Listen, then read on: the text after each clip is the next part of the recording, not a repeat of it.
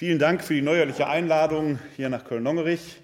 Ich bin sehr gerne wieder zu Ihnen gekommen und noch gerne bin ich diesmal gekommen, weil die Könige bei Ihnen zu Gast sind, die Könige von Ralf Knoblauch.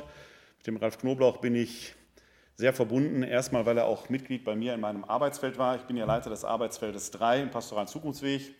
Und da war Ralf Knoblauch Mitglied in meinem Arbeitsfeld. Den habe ich da reinberufen, weil er sehr kommunikativ mit seinen Königen unterwegs ist, unter anderem.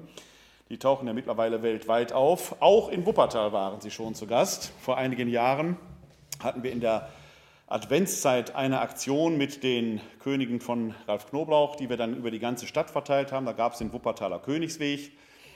Und äh, wir haben in Wuppertal in der Adventszeit seit einigen Jahren ja auch die Aktion der Graffiti bzw. der Künstlerkrippe.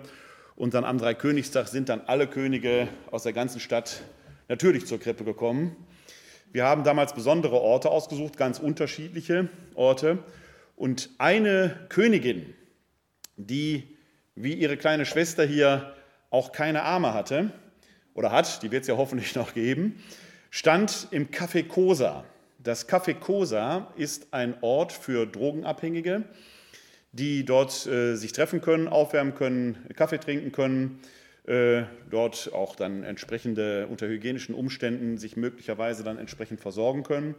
Und dort hatten wir diese Königin ohne Arme platziert als Zeichen der Würde, aber auch als Zeichen, dass wir natürlich selber mit unseren Händen jeweils auch gerade den Schwachen beistehen können.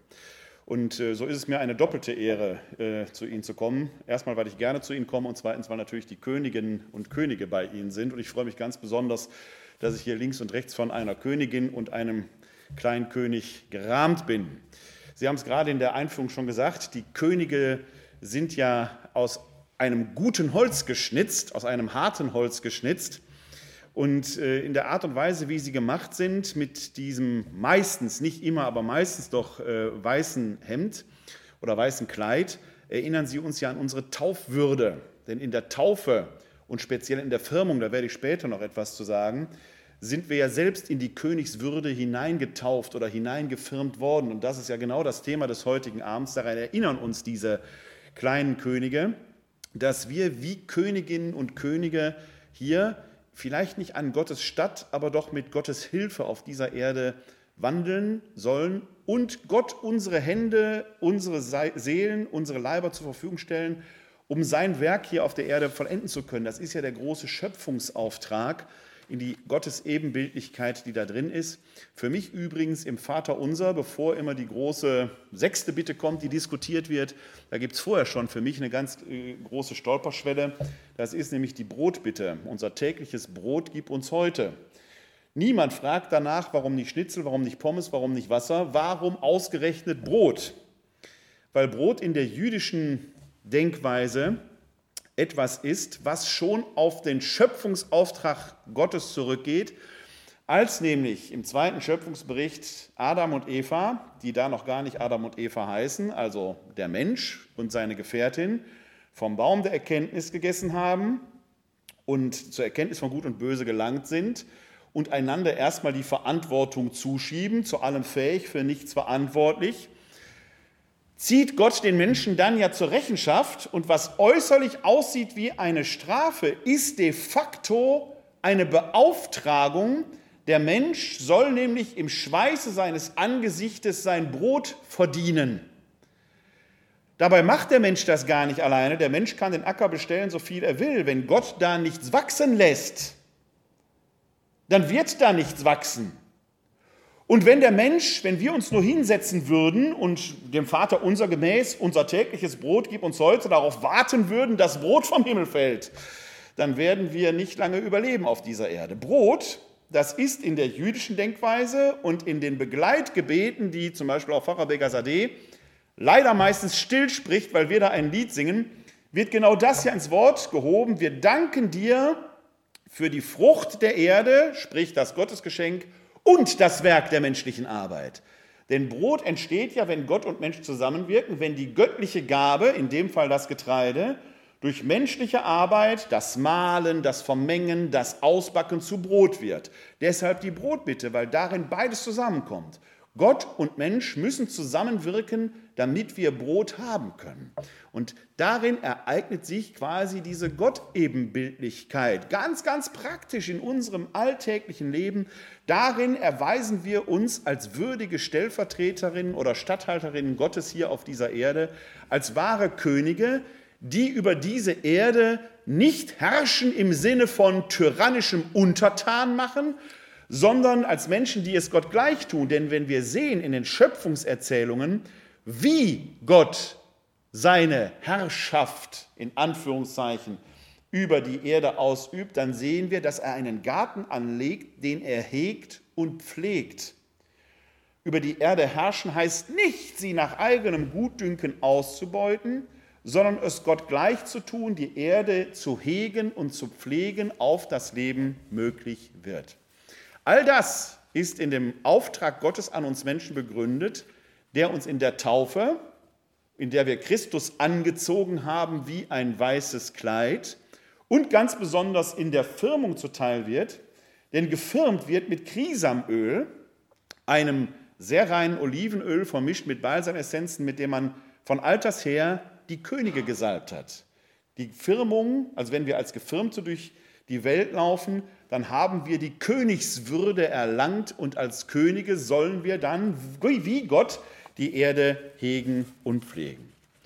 Also, ich bin in doppelter Weise gerne bei Ihnen. Ich sagte es bereits, erstmal, weil ich sehr gerne zu Ihnen komme. Ich war schon mehrfach bei Ihnen zu Gast, aber dann eben auch wegen der Königinnen und Könige von Ralf Knoblauch, die hier stehen, die auch in Wuppertal schon zu Gast waren. Ja, was ist der Mensch, dass du an ihn denkst?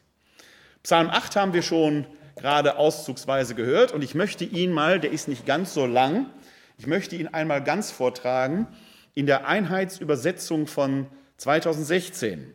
Die Einheitsübersetzung von 2016 hat im Druckbild eine Eigenart, die im Druckbild sehr schön funktioniert, leider nicht im Sprechen. Denn die nach alter jüdischer Sitte, die Juden sprechen ja den Gottesnamen Yahweh nicht aus, dieses Tetragramm, sondern ersetzen es meistens durch Adonai, der Herr, manchmal durch Hashem oder andere, der Name, aber meistens durch Adonai, und in, äh, also der Herr. Und in Anlehnung daran hat man in dieser Einheitsübersetzung im Druckbild überall da, wo der Gottesname im hebräischen Text steht, dieses Wort Herr in Kapitälchen geschrieben. Ich kann die Kapitälchen aber nicht sprechen. Deswegen hebe ich dort jetzt hier immer die Hand, wenn der Herr steht, damit Sie wissen, wann steht im Urtext eigentlich der Gottesname. Denn wenn ich jetzt lesen würde, Herr, unser Herr, hört sich das wie eine Doppelung an. Aber wenn Sie merken, Herr, unser Herr, dann wissen Sie, dass da eigentlich Yahweh, also Gott, unser Herr steht. Also ich versuche es mal einigermaßen, dass Sie das äh, hier dann wahrnehmen können, wann steht im Urtext eigentlich der Gottesname. Herr, unser Herr, wie gewaltig ist dein Name auf der ganzen Erde, der du deine Hoheit gebreitet hast über den Himmel. Aus dem Mund der Kinder und Säuglinge hast du ein Bollwerk errichtet wegen deiner Gegner, um zum Einhalten zu bringen Feind und Rächer. Seh ich den Himmel, die Werke deiner Finger, Mond und Sterne, die du befestigt, was ist der Mensch, dass du seiner gedenkst, des Menschen Kind, dass du dich seiner annimmst? Du hast ihn nur wenig geringer gemacht als Gott. Du hast ihn gekrönt mit Pracht und Herrlichkeit. Du hast ihn als Herrscher eingesetzt über die Werke deiner Hände. Alles hast du ihr gelegt unter seine Füße. Schafe und Rinder, sie alle und auch die wilden Tiere, die Vögel des Himmels und die Fische im Meer, was auf den Pfaden der Meere dahinzieht. Herr, unser Herr, wie gewaltig ist dein Name auf der ganzen Erde. Soweit Psalm 8, übrigens mein Lieblingspsalm. Früher, als ich noch Bergtouren gemacht habe, war das immer mein kleines Gebet, wenn ich auf dem Gipfel, am Gipfelkreuz stand, dann habe ich das still immer gebetet, weil einem dann ja auch die ganze Schöpfung zu Füßen lag, im wahrsten Sinn des Wortes. Wenn Sie diesen Psalm so hören, und wir haben als Titel über diesen Abend ja nur einen Vers geschrieben, was ist der Mensch, dass du an ihn denkst?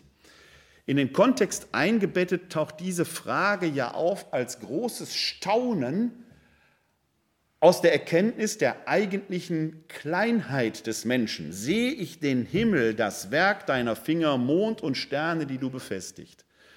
Der Mensch, der staunend vor der Größe des Weltalls steht, vor dieser Unerreichbarkeit, die er nicht fassen kann, fragt sich, wer bin ich eigentlich? Also als erstes steht da eigentlich das Kleinsein des Menschen, wie klein wir angesichts der Schöpfung sind, wie zerbrechlich. Und wir erleben doch diese Kleinheit, diese Ohnmacht, dieses Ausgeliefertsein an die Größe der Natur und des Lebens in diesen Tagen gleich in mehrfacher Weise. Ich muss nur die Corona-Pandemie denken, äh, erwähnen. Oder natürlich in diesen Tagen der Ausbruch eines Krieges, der vom Zaun gebrochen wird, vor dem wir ohnmächtig stehen, dem wir mit ohnmächtigen Zeichen hier bei uns zu begegnen versuchen, wenn wir zu Friedensgebeten oder zu Demonstrationen aufrufen, die Herrn Putin mit Sicherheit nicht zum Einhalten bringen werden, aber die doch für uns wichtig sind, weil wir unserer Ohnmacht irgendwo ja Ausdruck und Gestalt geben müssen. Diese Kleinheit, diese Ohnmacht des Menschen ist Ausgangspunkt für die Frage, was ist der Mensch, dass du an ihn denkst, des Menschenkind, dass du dich seiner annimmst?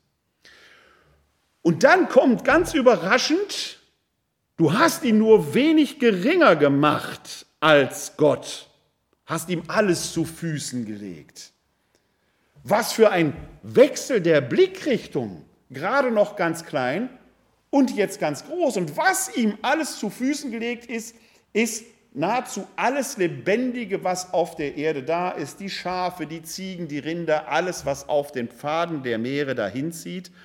Und dann kommt zum Schluss noch einmal quasi strophenartig dieses Herr, unser Herr, wie gewaltig ist dein Name auf der ganzen Erde, wo nochmal diese Erinnerung eingeholt wird, ganz zum Schluss als Achtergewicht, als das, was wir uns merken sollen, dass wir unsere Würde von Gott her erhalten haben und ihm als Rechenschaft wieder zurückgeben müssen. Die Königswürde, die Königsherrschaft, in der uns alles, was er gemacht hat, zu Füßen gelegt ist, ist uns nicht geschenkt, sondern geliehen.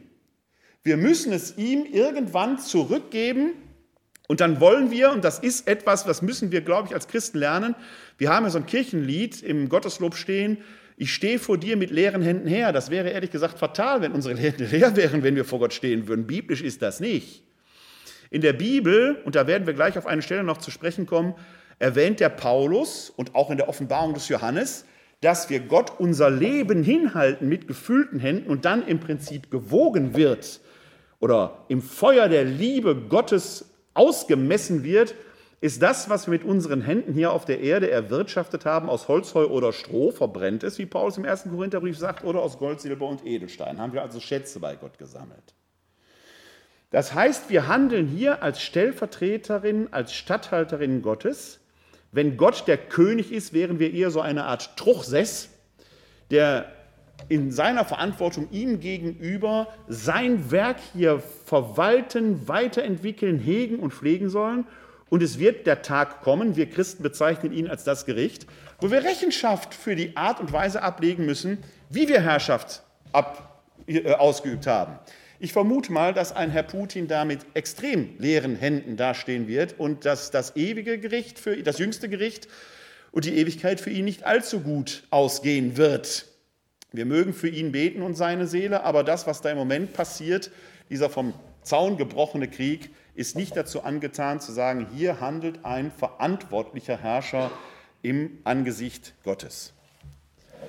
Wie kommt aber der Psalmbeter hier drauf, dass wir nur wenig geringer gemacht als Gott sind? Ja klar, würden Sie sagen, steht doch im Buch Genesis, nach seinem Bild wurden wir erschaffen. Aber was heißt das, ein Bild Gottes sein? Ist das ein Bild? Ich, ich habe natürlich auch manchmal Ideen und äh, Idee, äh, Idee, da steckt das Wort im griechischen Bild drin, Eidolon. Sind wir nur eine Idee Gottes in seinem Plan? Er beauftragt uns aber auch, also wir sind mehr als eine Idee. Und als Gott den Menschen nach seinem Bild, nach seiner Idee erschaffen hat, liegt vor ihm erstmal ein Lehmklumpen. Der Adam, lehmig, der aus dem Lehm genommene, dieser Adam ist übrigens weder Mann noch Frau, der ist erstmal ein einheitliches Wesen und erst durch die Teilung, als der Adam aus seiner Seite eine Gefährtin bekommt, entsteht quasi diese Komplementarität, heute würde man sagen Binarität von männlich und weiblich. In der Bibel steht übrigens im Urtext nicht, er erschuf ihn als Mann und Frau, sondern er erschuf ihn männlich und weiblich. Also dieses, dieser, dieser Adam, der da ist, hat beide Kapazitäten quasi in sich und erst durch die Trennung entsteht quasi dann die geschlechtliche Zweiheit. Aber dieser Adam, dieses menschliche Wesen, was da vor ihm liegt, ist tot. Er ist nur Erde, schön geformt, können Sie auch machen. Bis dahin können Sie das Werk Gottes mehr oder weniger gut, bei mir weniger gut, weil ich mit Töpfern nicht so ganz begabt bin. Aber gute Töpfer könnten, oder Bildhauer, man denke nur an Michelangelo und den David in Florenz, man könnte sehr schöne menschliche Figuren machen, aber die sind tot. Und auch dieser Adam ist tot. Wie bringt Gott den Adam ins Leben? Indem er seinen Atem in seine Nase einhaucht. Und so wird der Mensch zu einem lebendigen Wesen. Das macht die Würde des Menschen aus, dass er Träger des göttlichen Atems ist. Und wenn wir jetzt mal in unseren Gedanken versuchen, von allen modernen Techniken, die wir haben, und das Behauchtsein, das Beatmetsein als Zeichen des Lebens ist in Zeiten der Corona-Pandemie, glaube ich, kaum intensiver zu erfassen als in früheren Jahren.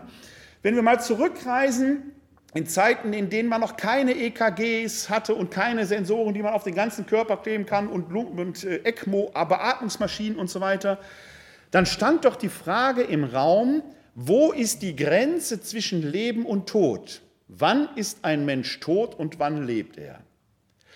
Ich habe es noch 1984 in meinem Erste-Hilfe-Kurs, den ich für den Führerschein ablegen musste, gelernt, vielleicht ist das heute auch noch so, dass, wenn man zu einem Verunfallten kommt und der ist nicht mehr ansprechbar, man eine Atemprobe machen soll. Damals sagt man, halten Sie dem einen Spiegel vor der Nase, wenn der beschlägt, ist noch Leben drin, so ungefähr. Und das war bezeichnend. Da, wo Atem ist, ist Leben. Da, wo Atem nicht mehr ist, ist der Tod eingetreten. Gut, jetzt in Zeichen der Intensivmedizin und Reanimation geht auch mehr, aber wir befinden uns ja ein paar Jahrhunderte vor unserer Zeit. Und da war rein phänotypisch dieses Beatmetsein ein Zeichen, in diesem Wesen ist Leben. Wir können das sehr exemplarisch am Psalm 104 sehen, ein Psalm, der in der Osternacht äh, als einer der Antwortpsalmen ja auch gesungen wird. Da heißt es nämlich, sendest du deinen Geist aus, so werden sie alle erschaffen. Jetzt könnte man fragen, was heißt denn Geist mit Atem zu tun? Im Deutschen scheinbar erstmal wenig. In den biblischen Sprachen, Hebräisch, Griechisch und letzten Endes auch im Latein, sehr viel. Denn das hebräische Wort für Atem, für Geist, das, was wir als Heiliger Geist bezeichnen, ist Ruach, griechisch Pneuma, lateinisch Spiritus. Und alles drei heißt ganz wörtlich übersetzt erstmal Hauch. Im Hebräischen gibt es noch ein zweites Wort, Nefesh, das heißt, würde mit Seele bei uns übersetzt, heißt aber auch Atem. Also, als Gott den Adam behaucht, bläst er seine Nefesh in ihn hinein. Er beseelt ihn, er beatmet ihn. Wenn wir im Deutschen etwas missverständlich von Heiligem Geist sprechen, dann ist damit nichts Gespenstisches gemeint, sondern es geht auf das althochdeutsche Gast zurück, denn der Heilige Geist wird im Lateinischen auch als Hospes Animae bezeichnet, als Gast der Seele. Sie kennen das Wort Hospiz. Das kommt daher, weil die Hospize schon im Mittelalter Gasthäuser Gottes waren, wo die kranken Leiber wieder gesundet werden sollen, damit Gott ein gutes Zuhause hat, der Atem Gottes ein gutes Zuhause hat. Noch heute spricht man im Französischen von Krankenhäusern als Hotel de Dieu. Da haben sie das sehr greifbar. Und dieses, unser Wort Heiliger Geist, könnte man übersetzen in Anlehnung an das lateinische Hospes Animae als heiliger Gast. Das ist Gott, der als Gast ist bei uns. Das schwingt mit im Psalm 104, wenn es dort heißt, sendest du deinen Geist aus, so werden sie erschaffen. Da ist Leben drin. Und dann heißt es vorher, nimmst du ihnen den Atem, so schwinden sie hin. Da haben Sie genau die Grenze. Da, wo Gottes Atem wirkt, ist Leben und wo der Atem genommen wird, tritt der Tod ein. Jetzt ist das mit dem Atem bei uns so eine Geschichte. Ja, wir atmen so selbstverständlich vor uns hin. Und zwar vegetativ, unbewusst. Wir können den Atem nur mit Gewalt unterdrücken. Also ich schaffe vielleicht 40 Sekunden, einen Apnoe-Taucher vielleicht 20 Minuten, aber irgendwann muss wieder geatmet werden. Man kann den Atem nicht einfach wegnehmen. Wenn ich jemandem den Atem nehme, töte ich ihn. Im Schlaf funktioniert das von selbst weiter. Und das ist natürlich für Menschen früherer Generationen ein großes Geheimnis gewesen. Heute könnten Biologen und Mediziner das wahrscheinlich alles eins erklären. Aber in den Zeiten, in den biblischen Zeiten, ist das glasklar, es ist Gott, der uns, in uns atmet, Gott, der in uns wohnt, Gott, der uns das Leben gibt. Deshalb bekennen wir im Glaubensbekenntnis, wir glauben an den Heiligen Geist, der Herr ist und lebendig macht. Der ist der Lebendigmacher. Das ist das, was uns Menschen die Würde gibt, dass wir, wie Paulus es im ersten Korintherbrief im dritten Kapitel sagt, und nicht zufällig, ich lese Ihnen die Stelle gerne vor, in Zusammenhang einer Gerichtsansage Wisst ihr nicht, dass ihr Tempel Gottes seid und der Geist Gottes in euch wohnt? Ich lese Ihnen die Stelle mal vor, inklusive der Gerichtsansage, weil da eben deutlich dran wird, wir mögen doch bitte nicht mit leeren Händen vor Gott stehen, sondern Gold, Silber und Edelsteine, natürlich symbolisch. Ja, das ist eine Metapher für ein im Sinne Gottes, des Willens Gottes gelebtes Leben, das das Werk Gottes hier dem Willen Gottes gemäß geprägt hat. Wir sind im ersten Korintherbrief im dritten Kapitel und ich fange mal an, in Vers 10 zu lesen. Entscheidend sind die Schlussverse gleich für unser Thema heute. Da heißt es, der Gnade Gottes entsprechend, die mir geschenkt wurde, habe ich wie ein weiser Baumeister den Grund gelegt. Ein anderer baut darauf weiter. Aber jeder soll darauf achten, wie er weiterbaut, denn einen anderen Grund kann niemand legen als den, der gelegt ist, Jesus Christus. Ob aber jemand auf dem Grund mit Gold, Silber, kostbaren Steinen, mit Holzheu oder Stroh weiterbaut, das Werk eines jeden wird offenbar werden, denn der Tag wird es sichtbar machen, weil er sich mit Feuer offenbart. Und wie das Werk eines jeden beschaffen ist, wird das Feuer prüfen. Hält das Werk stand, das er aufgebaut hat, so empfängt er Lohn. Brennt es nieder, dann muss er den Verlust tragen. Er selbst aber wird gerettet werden, doch so wie durch Feuer hindurch. Wisst ihr nicht, dass ihr Gottes Tempel seid und der Geist Gottes in euch wohnt. Wer den Tempel Gottes zerstört, den wird Gott zerstören, denn der Gott, denn Gottes Tempel ist heilig und der seid ihr. Die Erkenntnis, dass Gott im Menschen anwest, atmet, wohnt, die ist noch nicht genuin christlich, die ist schon vorchristlich im Judentum da. Ich habe schon Psalm 104 vorhin zitiert. Oder die Schöpfungsberichte und so weiter. Die Christen ziehen daraus aber eine spezifische Schlussfolgerung, denn diese Anhauchung des Geistes, äh, diese Anhauchung des Adam mit dem Geist Gottes, wiederholt sich im Johannesevangelium im 20. Kapitel durch den Auferstandenen, der dort nämlich seinen Jüngern begegnet und sie anhaucht. Deswegen heißt es in unseren Glaubensbekenntnissen, der aus dem Vater und dem Sohn hervorgeht, der mit dem Vater und dem Sohn angebetet und verherrlicht wird, der gesprochen hat durch die Propheten, also der war schon im alten Bund da, und die eine heilige katholische und apostolische Kirche. Das hängt mit dem Geistbekenntnis zusammen. Die Kirche, und wir sprechen hier nicht von Konfessionen, die, noch nicht von Konfessionen, die Kirche entsteht durch die Gemeinschaft derer, die sich dazu bekennen, zu der Erkenntnis bekennen, dass Gott in uns atmet. Jetzt werden Sie sagen, aber es atmen ja auch Nicht-Christen.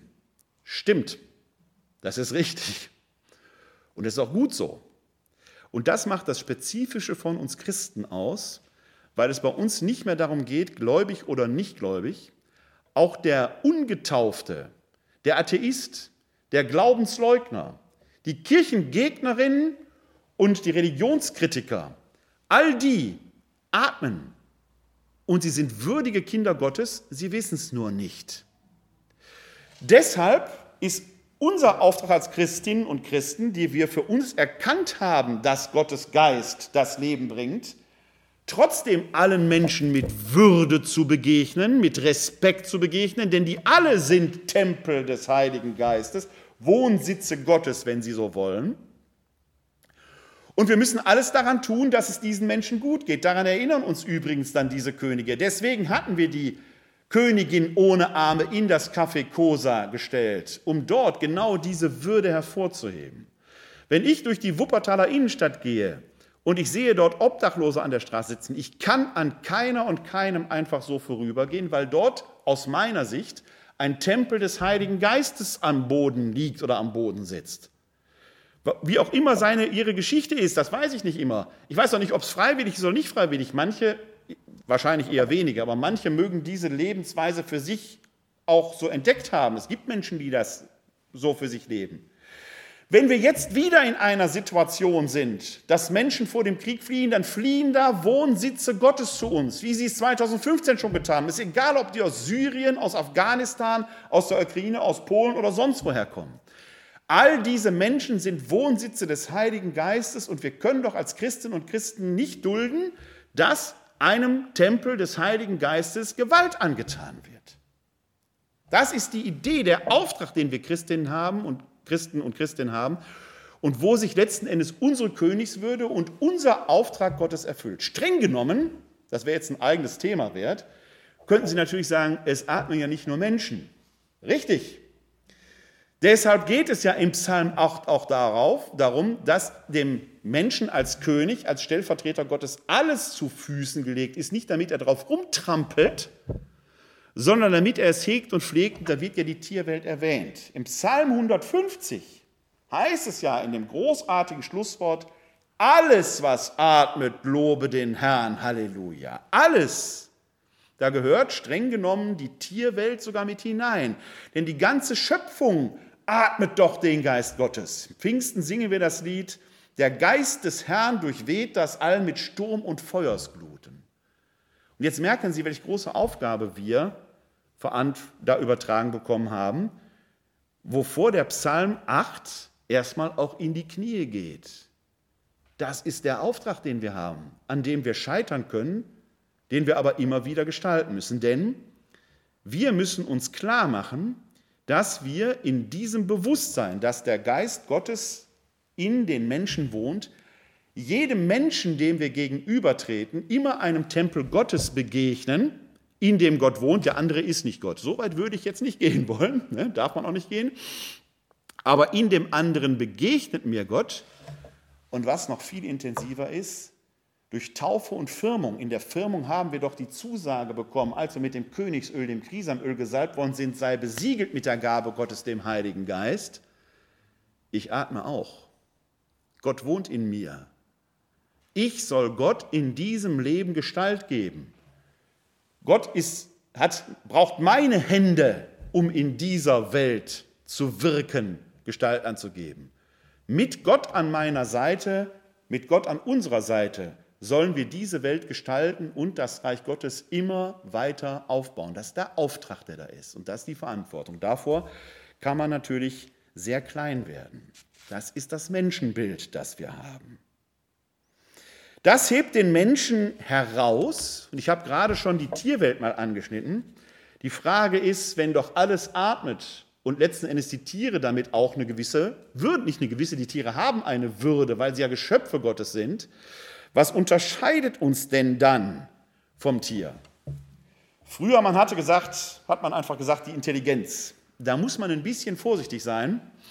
Da gibt es sicherlich viele Abstufungen. Der Regenwurm hat sicherlich nicht ganz so eine dolle Intelligenz, aber wenn man an Kraken zum Beispiel denkt, wenn man an Delfine denkt, wenn man an Primaten denkt, dass sie durchaus Werkzeuge haben. Neueste Forschungen zeigen auch, Tiere kommunizieren in einer Sprache und einer Weise, die wir nicht ohne weiteres verstehen. Aber man muss da schon die Abstufung hier der Mensch als Krone der Schöpfung, da die Tiere als untergeordnete Objekte, als Sachen, wie wir es zivilrechtlich immer noch haben, sicherlich zunehmend in Frage stellen. Was uns vielleicht, ich betone vielleicht, weil neu, die Forschung ist ja noch nicht am Ende, ist vielleicht die Art und Weise des Selbstbewusstseins auch da fängt man an nachzudenken, dass Primaten zumindest auch so eine Art von Selbstbewusstsein entwickeln. Aber die Tatsache, dass wir uns selbst reflektieren können, dass ich in meinem Geist, obwohl ich hier sitze, quasi aus mich herausgehend auf ihre Plätze setzend mich betrachten kann, Theory of Mind nennt man das, hebt uns vielleicht, man muss vorsichtig sein mit den Formulierungen da, von der Tierwelt ab und gibt uns eine Besonderheit der Art der Erkenntnis, auch der Selbsterkenntnis, diese Welt umfassend zu erforschen, auch in diesem Drang mit dem Erforschen ja ans Ende zu kommen. Klar, nicht jede und jeder Einzelne ist von diesem Forscherdrang beseelt, aber die Menschheit als Ganzes versucht doch, das herauszufinden. Ich für meinen Teil habe deswegen übrigens Theologie studiert. Ich bin eigentlich, eigentlich von meiner Leidenschaft der Naturwissenschaftler. Ich war auf einem naturwissenschaftlichen Gymnasium, meine Leistungskurse waren Mathe und Chemie, Religion war nur das dritte Fach. Ja? Ich habe aber schon im Gymnasium gemerkt, also die, diese ganzen Themen, die mich übrigens bis heute faszinieren und äh, beschäftigen, in meiner Freizeit glaubt mir kein Mensch, man löse ich schon mal Mathe-Rätsel und sowas und äh, sinn darüber nach. Ähm, äh, aber die, die entscheidende Frage, der Urknall, wo der herkommt, also die metaphysische Frage nach dem, was dahinter steckt, die konnten mir die Lehrer damals nicht beantworten. Und das fand ich wenig zufriedenstellend. Dann habe ich gesagt, okay, der Religionslehrer hatte zumindest eine Antwort darauf. Ob die so stimmte, aber ich habe gesagt, dem kann man ja mal nachgehen. Das war der Grund, warum ich angefangen habe, Theologie zu studieren. Ja? Also dieser Forscherdrang, den Dingen auf den Grund zu gehen, über den Sinn und Zweck des eigenen Seins zu reflektieren, Überhaupt diese Fragen zu stellen, was war vor mir, was kommt nach mir, wo komme ich her, wo gehe ich hin, das ist etwas, was nach allem, was wir wissen, der Tierwelt so noch nicht zugänglich ist. Nach allem, was wir wissen, sind Tiere und darin sind sie quasi in einer gewissen Weise schon im Paradies in einer sehr gegenwärtig existenten Weise. Die leben im Hier und Jetzt, während wir Menschen doch immer nach vorne und nach hinten zu denken imstande sind. Ob jeder und jeder Einzelne das so tut, ist eine andere Frage. Ja? Aber wir sind prinzipiell dazu imstande. Also diese, diese Frage des Selbstbewusstseins, des Reflektierens, das ist vielleicht das, was uns dann sehr stark in diese Gottähnlichkeit bringt. Wir sind nicht Gott. Er hat uns nach seinem Bild geschaffen, nur wenig geringer. Also unsere Stufe ist schon sehr nah dran, aber wir dürfen natürlich nie den Fehler machen, uns an die Stelle Gottes zu setzen. Klammer auf, nach dem Zeugnis des Hebräerbriefes stehen sogar die Engel unter uns. Also die Würde, die wir Menschen haben, ist den Engelwesen nicht nur, wenn es sie gibt, nicht nur ebenbürtig, sondern wir stehen über den Engeln nach dem Zeugnis des Hebräerbriefes. Das ist die Denkweise, die uns da begegnet. Wir sind also Begeisterte im wahrsten Sinn des Wortes weil Gott uns seinen Geist eingepflanzt hat. Wir sind also nicht nur behaucht, beatmet, sondern wir sollen begeistert sein. Daher kommt dieses Wort ja eigentlich. Und das ist natürlich die Frage, die ich jetzt an Sie geben könnte, müssen Sie mir heute nicht beantworten. Sind Sie Begeisterte? Laufen Sie als Begeisterte in diesem Bewusstsein, begeistert zu sein durch die Gegend? Dieses Bewusstsein, den Geist Gottes in sich zu tragen, ist vielleicht das Prä des Christentums. Im Judentum ist es auch da, aber dieses sehr starke Bewusstsein mit allen Konsequenzen ist ein Prä des Christentums. Denn das frühe Christentum stand genau an dieser Schwelle. Wir, wenn man das Neue Testament durchblättert, dann gibt es als Hintergrundrauschen mehr oder weniger laut, manchmal sehr stark im Vordergrund. Im Hintergrund ein Thema, eine rote Linie, die uns heute gar nicht mehr so vertraut ist. Aber es gab im frühen Christentum, in der Zeit, als das Neue Testament entsteht, einen großen Konflikt, der drehte sich um die Frage, darf man oder muss man, um getauft werden zu können, um das weiße Kleid Christi anzuziehen, muss man vorher die Beschneidung empfangen, sprich muss man Jude, Jüdin werden, konvertieren oder geht das so? Für die Beschneidungslinie stand die Jerusalemer Urgemeinde um den Zwölferkreis, Hauptvertreter Petrus. Für die Heidentaufe, also ohne Beschneidung, stand die Gemeinde in Antiochia, Hauptvertreter, uns bekannt, Paulus. Und dieser Konflikt zieht sich durch das Neue Testament durch. Das erste, allererste, früheste Konzil, das Apostelkonzil, entscheidet schlussendlich, auch weil der Petrus durch eine Vision in der Apostelgeschichte erfahren hat, dass der Geist Gottes, da geht es um den Hauptmann von Kapharnaum, den Hauptmann Cornelius, dass der Geist Gottes schon längst beim Hauptmann Cornelius war, bevor er die Taufe empfangen hat und man sie ihm deshalb nicht vermeiden kann, weil Gott ja schon letzten Endes zugegriffen hat und sich gar nicht jetzt an die Fragen, was er drüber oder nicht, hält. Deswegen stimmen die Jerusalemer dann der Heidentaufe zu. Heide ist man übrigens im biblischen Sprachgebrauch, wenn man nicht Jude oder nicht Jüdin ist.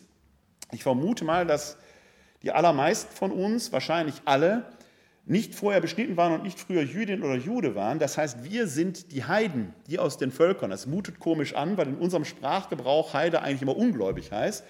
Aber wir sind die aus den Heiden genommen. Und die Erkenntnis der frühen Christen in Antiochia, die theologische war, es zählt gar nicht die äußere Form oder Zugehörigkeit, Volkszugehörigkeit. Es zählt der Wille Gottes, wem hat er Leben gegeben und darin genau die Erkenntnis, wer erkennt, dass der Geist Gottes in ihm wohnt, der gehört zur Kirche. Und deswegen ist im Glaubensbekenntnis, in unserem Glaubensbekenntnis, der Artikel über den Heiligen Geist so eng mit dem über die Kirche verbunden. Das ist das Prä des Christentums, dass wir erkennen, der Geist Gottes gibt Leben, deshalb auch nicht mehr die Nationalität im Vordergrund, Klammer auf, deshalb ist es so skandalös, was der Moskauer Patriarch da gerade treibt, weil er in die Christenheit, in die Christenheit schon, einen Spaltpilz treibt. Für uns Christen dürfen wir den noch nicht mal über die Christenheit hinaus treiben in das sind gute Menschen oder schlechte Menschen. Was atmet, ist von Gott belebt, beseelt, begeistert, ist Wohnsitz Gottes. Da ist die Bibel ganz eindeutig, das ist der Auftrag, den wir haben. Nicht alle erkennen das, keine Frage, aber für uns Christen ist das die Erkenntnis, Würde für alle.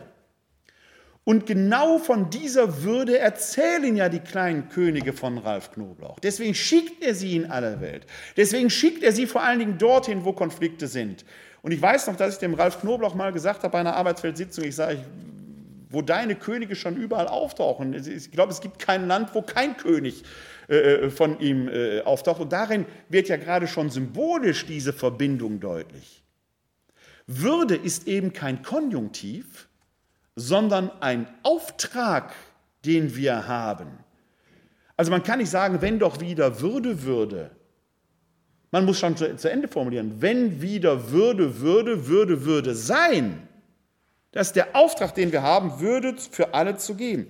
Deshalb, deshalb heißt es auch in der Heiligen Schrift, wenn Jesus Kranke heilt. Nehmen wir mal die Beispiel, das Beispiel der blinden Heilung vor Jericho. Wird in vier Evangelien fünfmal erzählt. Im Matthäus-Evangelium gibt es das zweimal. Bei der zweiten Erzählung in Matthäus 20 sitzen sogar zwei Blinde da. Können Sie nachlesen. Das heißt, dass Jesus kam aus Jericho heraus, eine große Menge begleitete ihn, laute Szene und dann wechselt die Szenerie. Am Rand der Straße saßen zwei Blinde. Stärker könnte der Kontrast nicht sein. Da die lautende Menge, laute Menge, die begeistert ist von Jesus, die ihn umringt. Und da sitzen zwei Blinde am Rand der Straße vor den Toren der Stadt im Staub der Erde. Tiefer kann man nicht sinken. Und jetzt kommt Jesus vorbei und die beiden Blinden hören sicherlich äh, seinen Namen rufen. Sie haben von ihm gehört, sie machen sich laut. Kennt man von dem blinden Bartimäus, die hängt ja damit zusammen, die Geschichte. Rufen, Herr, Sohn Davids, erbarme dich unser, Kyrie eleison. Das ist das, was wir am Anfang der Messe rufen. Wir sind die Blinden, die den Herrn um sein Erbarmen bitten. Und dann ruft Jesus die zu sich. Vorher heißt es aber, er hatte, in der Einheitsübersetzung steht, er hatte Mitleid mit ihnen. Mitleid. Mitleid ist so barmherzig. Mitleid ist das, was wir haben, wenn wir groß sind und denen, die niedriger sind, huldvoll, huldvoll mal einen Groschen in den Hut werfen, dann glauben, wir wären jetzt ganz große, ganz große Helden gewesen. Ne? Wir haben die Welt gerade gerettet. Ein bisschen haben wir das auch. Der Begriff, der dort im Neuen Testament im Griechischen steht, heißt Eusplanknitzestai. Die Splankna sind die Eingeweide, der Darm, die Innereien. Was da steht, heißt nicht nur, Jesus hatte Mitleid mit ihnen, sondern deren Schicksal traf ihn in seinen Eingeweiden. Den trifft es im Magen, im Darm. Physisch. Er macht deren Schicksal zu seinem. Das ist eine Inkarnation, eine Gestalt geben. Das ist nicht oberflächlich. Das ist genau diese physische Dimension, die Gott gefällt, wenn er unseren Lehmkörper beseelt. Das hat ja was Physisches, das ist nicht, das ist nicht irgendwie abgehoben. Im Johannesevangelium heißt es, das Wort ward Fleisch. Fleisch, sag's, ist Kotelett, was sie beim Metzger bekommen. Gott gefällt es, unser Fleisch zu beseelen. Die Materie ist nichts Abschätziges. Ganz im Gegenteil, Gott gefällt es, in uns zu wohnen. Und so sollen wir leben. Deshalb macht Jesus das Schicksal der Kranken zu seinem Schicksal und es wird leibhaftig beschrieben. Das geht weit, weit über Mitleid hinaus. Und das ist der Auftrag, den uns die Könige hier geben, genau so durch die Welt zu gehen. Jetzt könnte man natürlich sagen, das überfordert uns vielleicht, weil uns das Leib letzten Endes erdrücken wird. Ist richtig. Wir brauchen auch nicht immer die ganze Welt retten, aber da, wo wir es vermögen, in unserem Umfeld, in der eigenen Familie, in der Nachbarschaft, das tun, was wir können. Wenn ich erwachsene Firmenbewerber habe, dann spreche ich mit denen genau immer darüber, dass ich denen sage, wenn sie als Gefirmte durch diese Welt laufen, sie bekommen den Auftrag, mit allen Rechten und Pflichten als Christin, als Christ zu leben. Das ist bei so Leuten, die so einen Beruf haben wie der Pfarrer Begasade oder meiner Wenigkeit, relativ leicht. Weil wir natürlich, also man erwartet von mir ja geradezu, dass ich Bibelverse rezitierend durch die Welt laufe. Die Leute sind enttäuscht, wenn ich es nicht tue. Aber wenn Sie beim Aldi an der Kasse sitzen oder hinter der Sparkasse Konten verwalten oder in der Verwaltung sitzen und Sie würden die Kunden dort begrüßen mit Gelobt sei Jesus Christus in Ewigkeit Amen, könnte das sehr komisch kommen. Da merken Sie, es geht nicht immer um diese explizite Weise, sondern es geht um die Haltung, mit der wir Menschen begegnen. Dass wir den Schwachen besondere Ehre entgegnen. Den erwachsenen Firmenbewerbern erzähle ich noch, ich sage, wenn Sie in einer Firma arbeiten und Sie merken, da wird jemand gemobbt, dann ist unsere Aufgabe auf keinen Fall mitzumachen, auch wenn wir die Person vielleicht selber nicht mögen. Wenn wir Mumm genug in den Knochen haben, solidarisieren wir uns mit dieser Person, die da gemobbt wird, mit der schwachen Person öffentlich. Wenn uns dieser Mumm vielleicht fehlt, was menschlich ist, das kann sein, wäre so eine Minimalforderung nach Feierabend, wenn alle weg sind, dieser Person zu sagen, ich habe mitbekriegt, wie mistig die dich behandelt haben, ich stehe an deiner Seite wenigstens das an Würde diesen Menschen zu geben, das möglich ist. Das wäre so eine Minimalforderung, die überfordert uns nicht. Also deswegen sage ich immer, ne, also das geben, was wir können, aber das geben, was wir können und nicht voreilig da einen Rückzieher zu machen. Das meint der Paulus wahrscheinlich auch, wenn er im ersten Thessalonicher Brief im fünften Kapitel in seinen Schlussmahnungen sagt, betet alle Zeit. Das könnte natürlich als Aufforderung gemeint sein, die ganze Zeit auf den Knien zu sein, die Hände zu falten und Rosenkranz zu beten oder was weiß ich was. Das ist nichts Schlechtes. Das ist nichts Schlechtes. Aber für den normalen Menschen wäre das sicherlich eine Überforderung, die ganze Zeit beten, so beten zu sein. Das meint der Paulus auch nicht. Er meint damit den Auftrag, unser Leben selbst als Gebet zu leben in der Gegenwart Gottes. Das ist natürlich dann explizit so, klar, aber es ist auch implizit, wenn wir aus unserer Haltung, Trägerin, Träger des Geistes Gottes zu sein, den anderen gegenübertreten und versuchen, ihnen menschenwürdig zu begegnen. Das ist die Botschaft, die genau diese Königin ihrer Präsenz unter das Volk tragen. Was ist der Mensch, dass du an ihn denkst? Du hast ihn nämlich nur wenig geringer gemacht als Gott, hast ihn mit Herrlichkeit und Ehre gekrönt. Und gleichzeitig entdecken wir immer wieder unsere Niedrigkeit und wenn wir in die Heilige Schrift schauen, ein Beispiel habe ich gerade erzählt, wenn es Jesus in die Eingeweide fährt, und im Alten Testament ist das an ganz vielen Stellen sehr deutlich, dann muss man sagen, der Gott, an den wir glauben, an den Christen und Juden glauben, der ist parteiisch. Jesus selbst sagt es sehr deutlich im Matthäusevangelium. Was ihr dem geringsten und der geringsten meiner Brüder und Schwestern getan habt, das habt ihr mir getan. Und man darf nie überhören, dass da eben auch steht, was ihr den geringsten und geringen meiner Brüder und Schwestern nicht getan habt, habt ihr mir nicht getan. Also nur die Hände in den Taschen zu haben und zu sagen, ich tue mal besser nichts, kann ja nichts falsch machen, ist so ähnlich wie an einem Unfallort vorbeizufahren, Verletzte auf der Straße zu sehen und nicht erste Hilfe zu leisten, weil man Angst hat, man könnte was falsch machen. Das ist unterlassene Hilfeleistung. Das schützt uns nicht im Gericht, ganz im Gegenteil. Auch im Wort Jesu wird deutlich, der Gott, an den wir glauben, ist parteiisch. Und genau so parteiisch sollten auch wir letzten Endes sein, nämlich Gott Gestalt zu geben, gerade da, wo die Schwachen unter die Räder geraten. Und genau deshalb ist es richtig, wenn viele von uns, auch jetzt angesichts des Krieges in der Ukraine, den dort Flüchtenden und Geflüchteten helfen, vor allen Dingen ihnen würdig zu begegnen. Das ist ja das Interessante, da wo ich Interviews gelesen und gehört habe, dass die sich selbst gar nicht als Flüchtlinge verstehen, die wollen gar nicht fliehen. Die haben sich, nicht, die haben sich das nicht ausgesucht, die wollen auch wieder zurück, wenn Frieden ist. Aber ihnen jetzt diese Würde zu geben, hier menschenwürdig zu leben, heißt für mich zum Beispiel, ich habe übermorgen, heute ist Dienstag, am Donnerstag treffe ich mich in Wuppertal mit dem griechisch-orthodoxen Priester, das ist mein Hauptansprechpartner, weil ich wusste, dass wir in Wuppertal einen russisch-orthodoxen Priester haben, aber ich selber nicht wusste, wo steht der politisch gerade. Und ich werde mich aber auch mit dem russisch-orthodoxen Priester treffen, weil der russisch-orthodoxe Priester ein Ukrainer ist. Das ist eine sehr interessante Gemengelage und ich habe jetzt schon gehört, dass er jetzt schon Todesdrohungen aus Wuppertal von Ukrainern bekommen hat.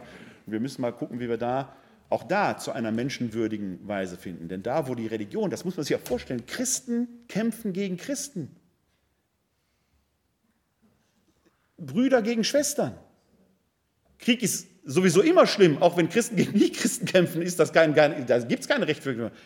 Aber hier kämpfen Menschen gegeneinander und führen Krieg gegeneinander, die wissen sollten, dass sie dort Tempel Gottes angreifen. Und da gibt es keine Entschuldigung für. Wenn es eine Sünde wider den Heiligen Geist gibt, die unverzeihbar ist, ist es wohl genau die. Ich sagte es bereits, in der Firmung und erstaunlicherweise feiern wir zwar oft Tauferinnerung, aber selten Firmerinnerung. Dabei ist die Firmerinnerung genau diese, dieses Sakrament, in dem wir mit dem Königsöl gesalbt werden, in dem wir den Zuspruch bekommen, der Geist Gottes ist in dir und in diesem Auftrag mit Brief und Siegel sollst du leben, erhalten wir die Königswürde. Wir sind Könige. Und ein König hat Macht, eine Königin auch. Wir sind also längst ermächtigt. Wir brauchen nicht auf diese Ermächtigung zu erwarten. Die ist längst erteilt, im Namen Gottes zu handeln. Der heilige Thomas von Aquin hat das mal mit Bezug auf das Sakrament der Firmung gesagt, dass er gesagt hat, in der Firmung erhalten die Gefirmten den Auftrag, wie von Amts wegen den Glauben öffentlich in Wort und Tat zu verkünden. Wer die Weihe empfangen hat, bekommt den Auftrag nochmal ganz besonders mit einer besonderen Vollmacht. Aber den Glauben als solches öffentlich wie von Amts wegen zu verkünden in Wort und Tat. Und ich sage, wenn man Jakobusbrief liest, Hebräerbrief und andere Schriften, geht die Tat immer vor dem Wort. Diesen Auftrag haben wir längst alle bekommen. Deshalb sollten wir als Königinnen und Könige handeln. Wenn wir nochmal abschließend im Psalm 8 gucken, da war uns ja alles zu Füße gelegt worden, aber zum Schluss werden wir daran erinnert, dass Gott allein der Herrscher ist, dessen Name gepriesen wird und dessen Name gewaltig ist auf der ganzen Erde, dann kann ich nur sagen, lasst uns ihm ähnlich werden. Der hat nämlich diese ganze Schöpfung gemacht und er hat alles gegeben, damit wir gut in ihr leben können. Wir sollten sie nicht zerstören, in keinem Teil, sondern wir sollten sie hegen und pflegen. Vor allen Dingen diejenigen, die schwach sind, damit auch sie lernen, dass sie eigentlich Könige sind. Denn der Geist Gottes wohnt längst in ihnen. Vielen Dank.